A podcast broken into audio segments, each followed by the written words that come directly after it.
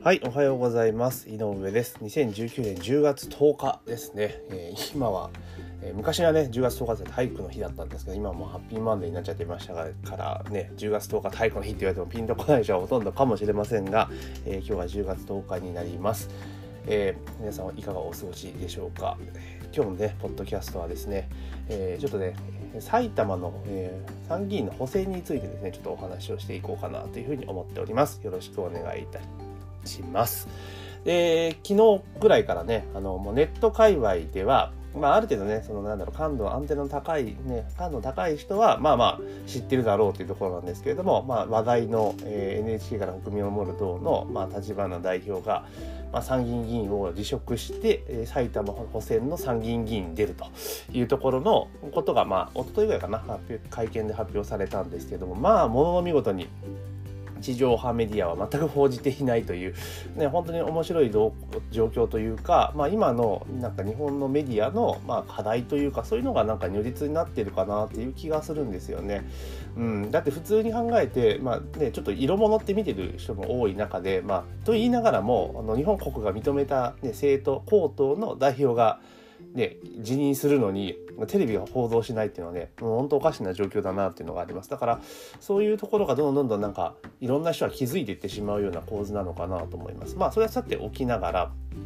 で今回の選挙はあのまあ、なんか大方の予想でいくと当然あのなんだ今までやっているそのな既得権側の、まあ、候補者さんの方がまあ有利だというところで、まあ、で立花さん自体も、まあ、有名とは言いながらもその、まあ、それはネットの中だけの話であって、まあ、普通のとかインターネットに触れてないそうにしてではこの人誰みたいな変な変な人みたいなイメージがすごくあるので、まあ、なかなか厳しいかなっていうところなんですけれどもただ今回の選挙って、まあ、結果はどうどうあれだから立花さんがどこまで票を取るかっていうところ結構注目ポイントだと思うんですよねだって普通に考えてあれですよ埼玉県には何の縁もゆかりもない人じゃないですか基本的には。なんですけどそのなんだろう既得権を倒すと要はもう完全に既得権 VS えー改革者みたいな感じの構図が出来上がってるわけですよね。で今後おそらくテレビってほとんど報じないと思うんですよこのままいくと間違いなく、えー報じないはずなんですよね。そうなってくると多分、えーいろいろね N 国関係のことってもうネットを中心にどんどん情報が展開されていくんですよ。情報されて展開されていく形になると思うんですね。でそうなった時に多分、えー、立花さんはまだ毎日 YouTube 多分上げると思うんですよ。毎日どころじゃないんですよね。多分、えーその日の選挙活動中の、まあ、動画をライブみたいなので配信しますよね。でで同時にあのそれ帰ってきて終わったら夜、えー事務所でまたいろいろこうは発信をしていくって形になると思うんですね。でまあそれはそれ今までと変わらないんだけどそれと同時にあの N 国関係の情報を、えーとね、キュレーションとかしたりとか自分の意見を載せて配信してる人は YouTube めちゃめちゃ多いんですよ。でその人たちの再生回数ってめちゃめちゃ伸びてるんですよね。だから本人も発信すると。でかつ周りの人も発信をしていくって形になるとやっぱどんどんどんどんその発信者が増えれば分母が増えれば広広がりって大きくなるじゃないですか。ね。っていうところになってくるんですよ。だから今回の埼玉補選って、まあ、結果はね今のところは既得権側が優勢だよねっていう、まあ、メディア側の見方ですけれどもひょっとしたらひっくり返る可能性もないとは言えないんですよね。なんでかって言ったら要は今までの、えーなんだ選挙埼玉の選挙で大体投票率は2割から3 2割5分から3割ぐらいですね4分の1ぐらいしかいってないんですよねで4分の1しかいってない中ので6分の1ぐらいかなっていうふうに立花さん言ってましたけどだから7割ほとんどえー、なんだ25%としたら要は75%しか選挙行ってないわけですよね。でその人たちがねバッと75%全部行くとは言いないですけどそのうち何パーセン何十パーセントかがね移動して選挙行くようになったらかなり情勢変わると思うんですよ。でそうなった時にあの今まで選挙活動って結構ねこうどぶどび出じゃないだけれどもいろいろ支援者とか回ってたかなんだかんだっていう地元の力がないとっていう話だったのがこれがかなり大きく構造は変わってくるというし選挙自体が変わってきちゃうと思うんですよね。えこのパターンでいくと結局なんか従来型の従前型のお金をかけてお金ばらまいてやる選挙みたいなのじゃなくてもう普通にネットメディアで、えお金を使わずに配信してっていうことができちゃうわけですよね。でこれ例えばそのお金を使わずにしてとか言いながらも知名度がねまあ高いとは言いながらも世の中的に見たらまだその高くないのでそういうのだったら例えばネット広告とかも使えるわけじゃないですかそんなお金かかんないし。っていうふうにやっていくとひょっとすると今回の埼玉戦で結構面白いことになるかなと思います。だから前回、まあ、前の東京都知事選とかもそうじゃないですか。完全に、まあ、小池さんは既得権側だと思いましたけど、えー、既得権 VS なんか自民党の中悪の数軸みたいな構図を作って、まあ、あの時はマスコミが取り上げたからもうそれ追い風になって小池さんが勝ちましたけど今回はそうじゃなくてネットが完全にネット発の情報でそういうのを拡散してってでもし立花さんがね当選っていうことになったらもうかなりのインパクトがあると思いますよね。うん。だからこれはかなりあれなんですよ。すごい試みかなと思います。だって普通に考えてですよ。6年間当選してるわけだから6年間も参議院議員として身分が保障されてるわけじゃないですか極端な話。でそれをやめてで落ちる可能性が非常に高いその選挙に立候補すると。参議院議員選挙ね。でしかもあれですよ。任期は、えー、6年じゃなくて3年ちょっとぐらい。3年ぐらいしかないわけじゃないですか。でひょっとしたら落ちたらねえって話ですよね。そんだけリスクを取ってまでこう戦うぞっていうのはすごく周りからすればすごく見え方でめちゃめちゃいいですよね。あ今までの政治の人とは違うんだなと実際に行動するんだなっていうふうに見えるわけですよ。でだからそうするとなんか今までちょっとどどうなん今まで政治どうなんと思ってた人が一気に流れるような気がするんですね。でどちらかというとまだ N 国ってなんだかんだ言って怪しいよねっていうあの意味見え方なんですよ世の中的にいくと。でネットで立花さんの情報を触れてる人は結構あこの人すごい普通の人たち結構超まともなんじゃんっていう感じの印象多分持ってると思うんですよね。なんですけど今回の選挙を通じそれがずっと動き始めておそらく多くの人がそのな何らかの形を通じてその立花さんの YouTube とか見る可能性があるわけですよね。で、わかんないですよ。で例えば、その、なんだ、あの、あれですよ。街中でなんかね、N コークの人は演説をしてると。で、なんかどんな人だろうと思って、知らない人はひょっとしたら Google で検索するかもしれないじゃないですか。そしたらね、出てくるので、立花さんのあの YouTube 動画ドワーって出てくるわけですよね。そしたらなんと1個見てみようと見ると、まあ、意外にまともってか、普通の政治家と全然違って超まともじゃねえっていうふうに思うと、まあ、そこで一気にこうわあなんかひょっとしたらここまともなんじゃねえのっていうふうになるなっちゃうんですよね。うん、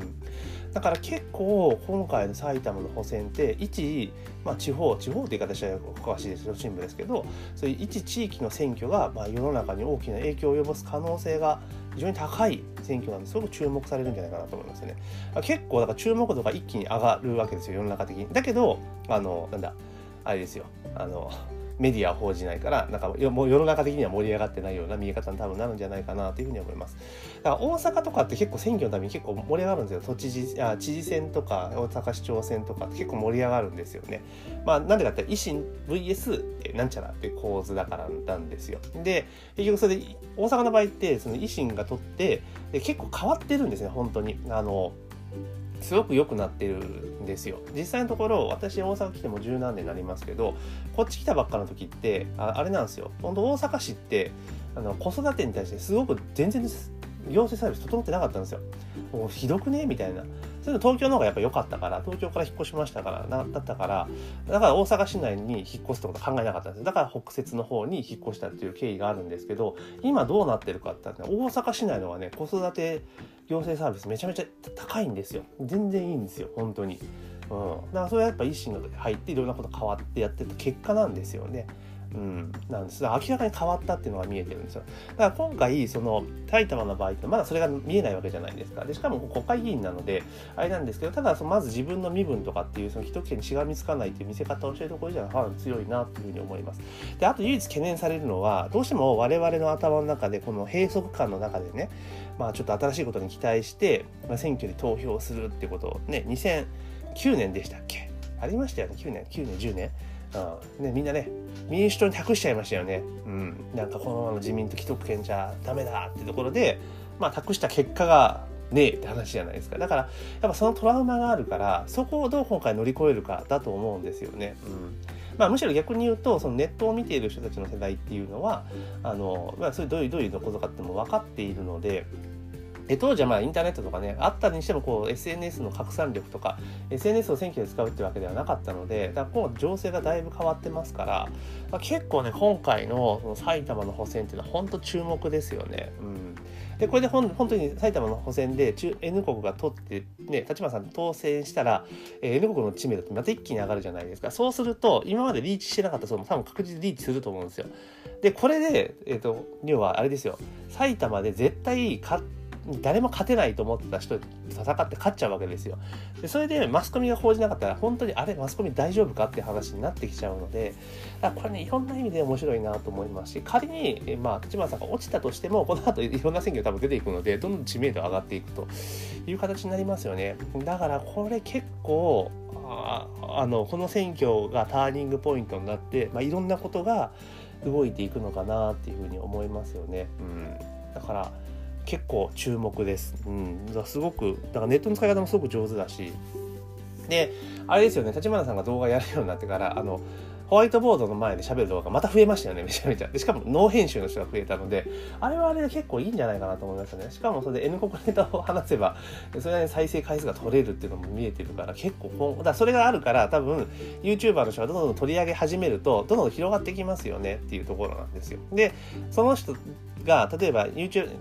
N 国関連の動画を上げとけば当然関連動画でつながっていくから自然と見る機会が多いわけですよ。でいろんな意見当然アンチの意見とかも入ってくるからでいろいろ総合的に見ていって判断ができるようになるんでこれ結構結構面白いなっていうふうに個人的にはすごく注目しています。まあ通常ね大阪の選挙っていうのは他の地域から見たらそういうふうに注目されてるんだろうなと思うんですけどまあ今回埼玉の地域あれね本当すごく注目ですよね逆に埼玉の人たちは何か変化を求めてるんだったら多分選挙に行った方がいいんじゃないかなと思いますよね。うん、まあね言うても国会議員1人なのでじゃあ数に物事が大きく変わるかっていうふうに思っちゃうと思いますし、まあ、実際そうなんですけどただ確実にあの流れが大きく変わると思うので、まあ、ぜひですね選挙行った方が絶対いいですよ今回埼玉の人は。でこれで本当に埼玉の人が選挙行かなかったらあれですよ。今のままでいいってことになっちゃうから、うん、で本当にねよよくないと思うのでまず選挙に行くと、まあ、どっち投票するか本人の自由なので、まあ、今まで通りがいいんだったら今までの人に投票すればいいであろうし大きく変化を求めるとか今このままでいけないと思うんだったら、えー、N 国に入れるのも一個の手かなというふうに思います。だから逆に言うとこれほんと一気にどっかねポンと外れるなんかねその抑制みたいなの外れると一気にね N 国の支持って広がるかなと思います。どちらかというとね今ってこうね N 国 N 国みたいな感じのところが多分ね一気に変わると思うこの17日間やるんですよねかなというふうに思いますだからどんどんどんどんこうネットとかで注目されればされるほどあの変わっていくとで結構そのなんだろうツイッターとか見ててもでツイッターねなんか埼玉って埼玉選が頑張ってて投票率上げようと思って補選で埼玉ってハッシュタグでいろいろやってるんですよ。でその中で誰かがアンケート取ってたんですけどまあネットのアンケートなんででどうどうなんだその人たちが全然いいかどうかってなるとあれなんですよね。855票投票していてえっとね N 国の島さん79%なんですよね。投票、なんですよね。まあまあネットだからね埼玉の人だけじゃないけれどもだけどすごく今回大きな動きになると思うのでぜひですね、まあ、注目をしていこうかなというふうに思っております。だから一般の人がね選挙とかあの選挙について、えー、こうだっていうことをまあなんかね意見をするきっかけになってるしいいと思いますよ政治に関心を持つってことは。ねみんな関心持たないから政治家の人が勝手なことばっかやって既得権っていうのが生まれちゃうわけですからすごくいいことだと思いますよね。だからこれ個人的に残念なのは維新が出さなかったっていうのはすごい残念ですね。大阪の人間としては。えー、行けよと。だから地方でやっぱ大阪以外の地域でどんだけ議席取るかっていうことがポイントなんだから負けるの分かったとしても出すべきだったんじゃないかなと思いますね。その辺がちょっと残念だったなっていうのは、えー、個人的には思います。というわけで今日はですね、えー、ちょっとねここからすごく注目すべき面白い選挙が始まるので、まあ、そのことについてですね、埼玉の補選について、えー、お話をさせていただきました。えー、このポッドキャストはですね、毎朝、えー、朝大体6時から、えー、9時の間にですね、えー、最近の最新のニュースとか話題に対して、まあ、私なりの意見を好き勝手言うという、えー、ポッドキャストチャンネルになっております。まあ、時折ね、ビジネスのこととかも、まあ、話していこうかなと思うんですけども、最近なんかニュースネタが多いなっていうところなんですけど、まあ、その形です。